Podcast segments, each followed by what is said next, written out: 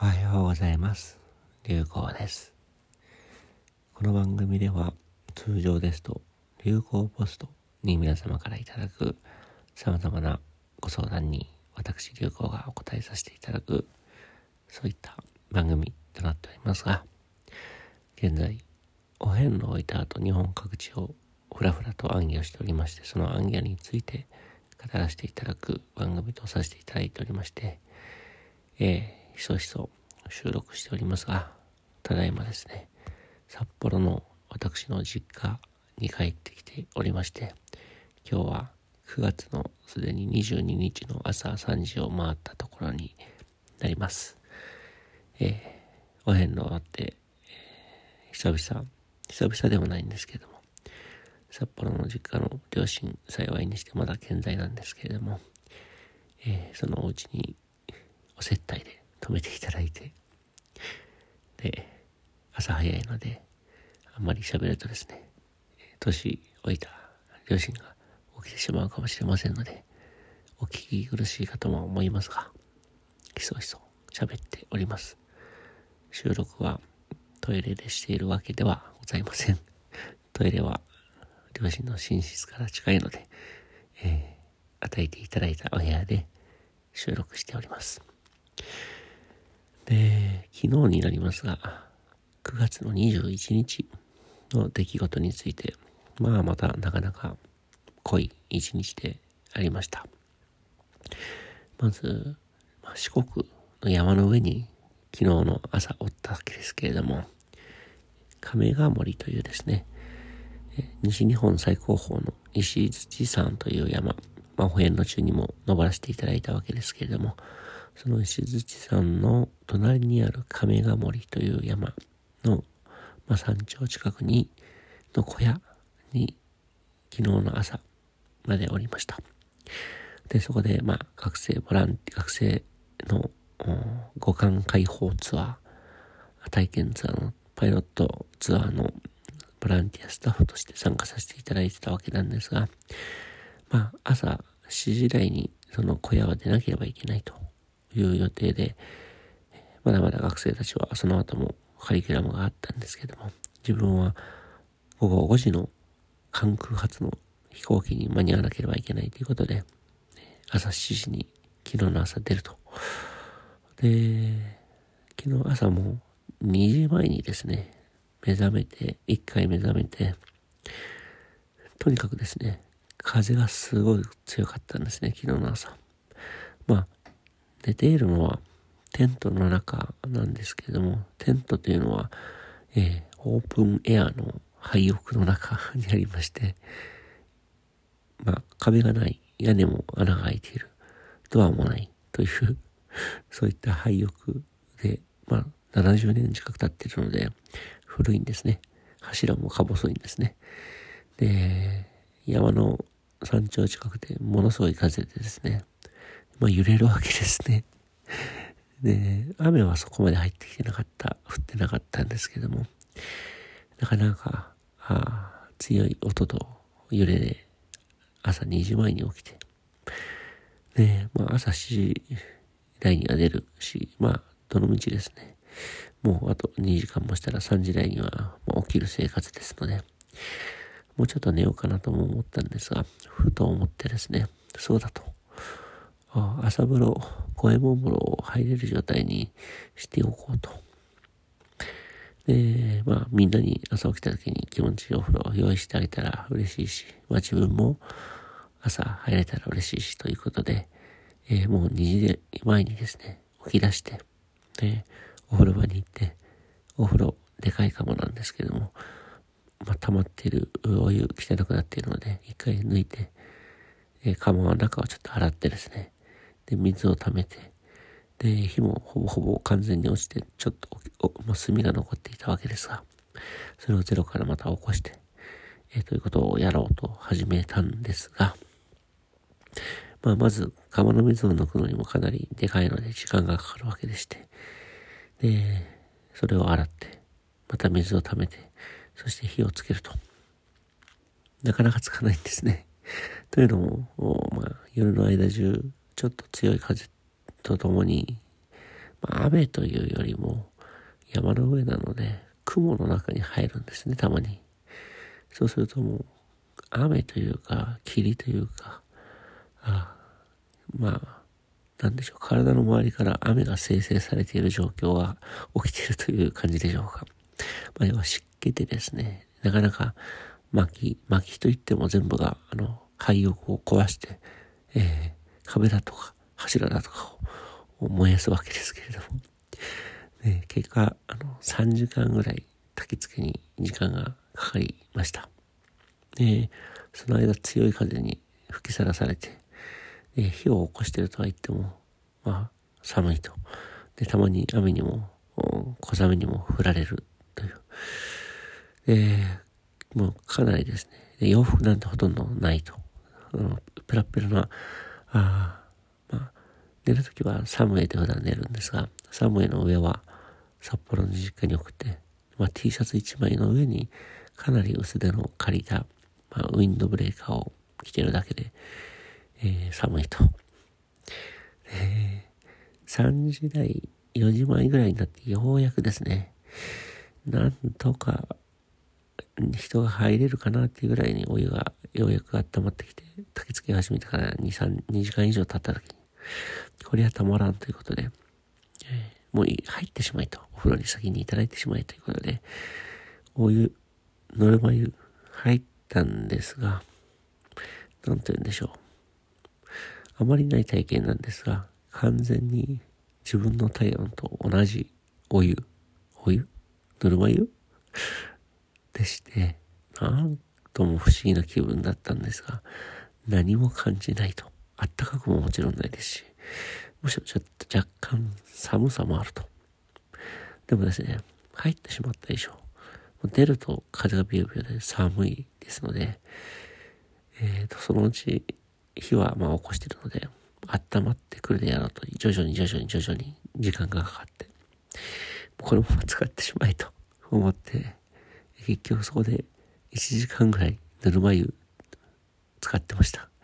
でもですね、そんな簡単に温まるような、まあ、火力もそんなに強くないですし、釜がやたらでかいので水の量もあって、えー、寒いわけですね。で、どうしたかというと、え釜、釜のですね、火が当たってるであろうあたりに、えー、体をなるべくピタッとくっつけてですね、要は釜の熱から釜にへばりついて、釜の熱から体を温めようと。でそんなにそういった、まあ、部分がたくさんあるわけではないので、なんとか、一番暖かいところ、熱があるところにですね、まあ、腰とか背中とかっていうのはくっつけきれないので、手のひらをですね、両手の手のひらをですね、その一番暖かいところにですね、釜にペタッと当てるんですね。で本当に面白い体験だったんですが、両手の手のひらが釜の暖かいところで、まあ、若干暖かいわけですが、熱くはないんですね。で、少し温度の高いところに両手の手のひらを当てると、じわーっとですね、そこで温まった血液が体の中に流れていく。まだお風呂のお湯の温度はほとんど人体の、自分の人体の温度と変わらない、何も感じないんですが、手のひらからわずかに温かいであろう血液、手のひらで温まった血液が体の中に 広がっていく感じがわかるという、ええ。ー、まあ、学生たちの五感の解放というカリキュラムのボランティアスタッフで行った自分が一番五感の解放につながったというですね、まあ、そういったくだらない体験をして、で、その後ようやく4時台になってみんな起きてきて、で、営業を作るのを手伝ってもらって、で、自分はですね、皆さんのために火を起こしていたつもりが、まだ寒くて出られなくて、結局そのまま自分が一番風呂をいただきながら、他のスタッフの方のしつけに甘えてしまったという。全然人様のための役に立たない朝が今朝、四国の山の上、雲の中、風の強い亀ヶ森でございまして、で、その後結局都合2台の車に分けて関空、関西空港まで送っていただきました。一人目が山の上に一緒にいた方でして、まあ、元レーサーで、えー、いい、すごい運転でですね、軽トラをですね、ぐいぐい山を下っていっていただいて、で、神戸にまで、まで送っていただきまして、まあ、神戸まで4時間ぐらいかかるわけですが、4時間以上かかるわけですが、で、もう一台の車が、実は自分がお遍路のスタートの時に、まあ、大阪から徳島の一番寺、霊山寺まで送っていただいた方が帰りもですね、僕を関空まで送っていただくということをオファーしていただいて、でその方に、まあ、バトンタッチしていただいて神戸から関空まで送っていただいたという形になりました。で、まあその方からの提案で、まあ四国の山の上から関空までかなり7時間ぐらい下手したらかかるので、それだと大変なので、大変なので、まあ、二手に分かれて途中でバトンタッチいかがですかっていう提案をいただいて、えー、その方に、えー、神戸から関空まで送っていただいて、で、まあ自分はですね、その方とは、まあ H さんと言いましょうか。H さんとはですね、2回目で1回目がお遍路に旅立つ直前の自分で、で、すでにもう沖縄はお遍路を行っても3週間近く経っている自分ということで、まあ、随分自分の中でもいろいろと心持ちは変わっていたわけですけれども、その方もですね、自分が、7月の26日に大阪から霊山寺まで送っていただく道の車の中でいろいろと、お話聞かせていただいて、自分なりにざれ言をお伝えして、でも、その、まあ、自分、私のお話でいろいろと感じるところがあったみたいで、それを早速いろいろと行動に移されて、で、まあ、大変ありがとうございましたということをおっしゃっていただいて、自分もとても嬉しかったんですけれども、まあ、大したこと、お話できてなかったにもかかわらず、それで、まあ、救われたと救われると言ったら大げさですけれども、とても感謝されるというのはありがたいことであるし、そしてその後自分もお遍路を通して感じたことをお話しさせていただいて、それについてもいろいろとま感じいるところがあったようでして、えー、そして関空について、ゆうこさん、ソフトクリーム食べますか？ということで、ソフトクリームをご馳走いただいて、お別れさせて、H さんとお別れさせていただいたと。で、札幌に着き、札幌寒かったんですけれども、えー、両親、母親がですね、四国ではあんたにいろいろな方が接待したようだけども、私はお接待しないわよと言っておきながらいろいろとたくさんご飯も用意してくれて、お遍路中痩せたんじゃないかと、痩せたと、野菜も食ってないんじゃないかと、おお風呂も用意してあると、こういうのを横目でですね、うちの父親が、俺には全然そんなこと母さんをしてくんないのに、お前が入ってきたら、ああ、お前はずるいと。いうことで、えー、楽しくお笑いしながら過ごさせていただいたというのが、ああ、今ここにいる札幌の実家での出来事につながるというわけでございます。で、今日9月22日は特に予定なくですね、えー、ほと、もともと実は講演会を札幌で予定いただいていたんですが、ちょっと都合変わってそれがなくなりまして、特にですね、新しく縁も起きなければいいということで、今日はもうのんびり家で明日以降の、まあ、プレゼンテーション作業に入ろうと思ってます。で、明日の朝、十勝に行って、十勝もっと寒くて夜は10度切るそうですが、今朝姿で大丈夫かな？大丈夫ですね。で、お話をさせていただいて、24日に東京に戻って、東京でまたその後収録ですとかいろいろとあるんですけれども、えー、その後また神戸に行ったり、またまた慌ただしく、慌ただしくない心持ちで穏やかに、えー、いろんなところにふらふらと参るという感じになりそうです。あ、そうだ。24日の日曜日ですね。